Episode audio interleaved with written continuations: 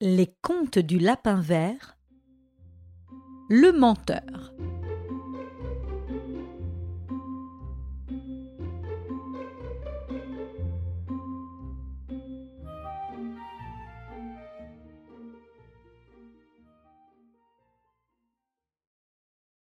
Serpollet, jeune lapin du Gâtinais, avait la détestable habitude de mentir.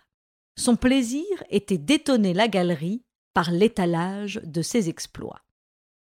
Tel que vous me voyez, mes amis, racontait-il un soir, j'ai tenu en respect un énorme bouledogue, rien qu'en le fixant dans les yeux. Serpollet oubliait de dire que le chien était attaché à une niche par une solide chaîne en acier. Un autre jour, il tenait son auditoire suspendu à ses lèvres en leur narrant son combat avec un furet à qui il fit mordre la poussière. La vérité était tout autre.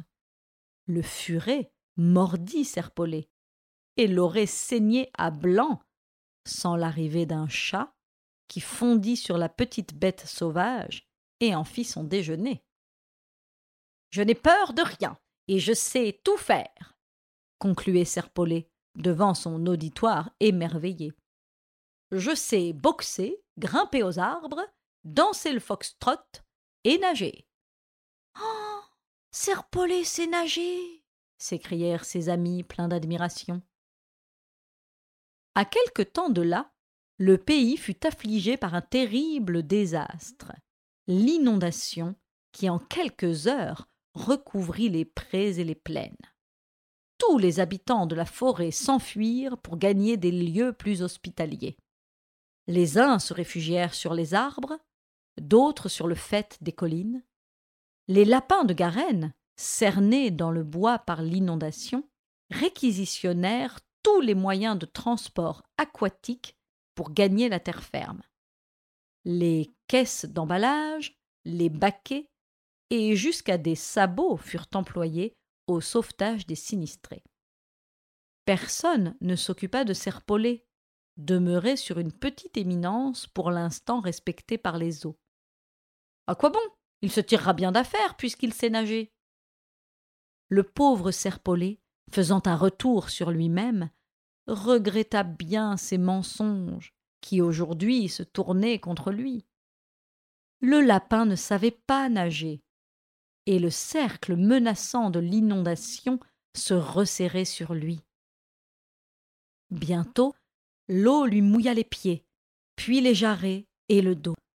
Une vague l'emporta, et il disparut, ne laissant sur l'eau que des ondes qui mouraient en s'élargissant. Serpollet fit son entrée dans le monde aquatique, piteuse apparition qui fut saluée de bienvenue ironique par les habitants de l'endroit. Le lapin avala trois litres d'eau et bientôt toucha le fond.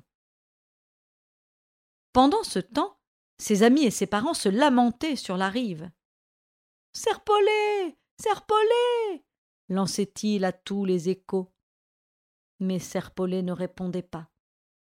Serpollet, en se débattant au milieu des eaux et des herbes, s'accrocha à l'hameçon d'un pêcheur. Le pauvre homme fut singulièrement étonné en ramenant au bout de sa ligne un lapin de Garenne. La dernière aventure de Serpollet sert encore aujourd'hui d'exemple aux parents qui veulent mettre en garde leur progéniture contre les méfaits et les dangers du mensonge.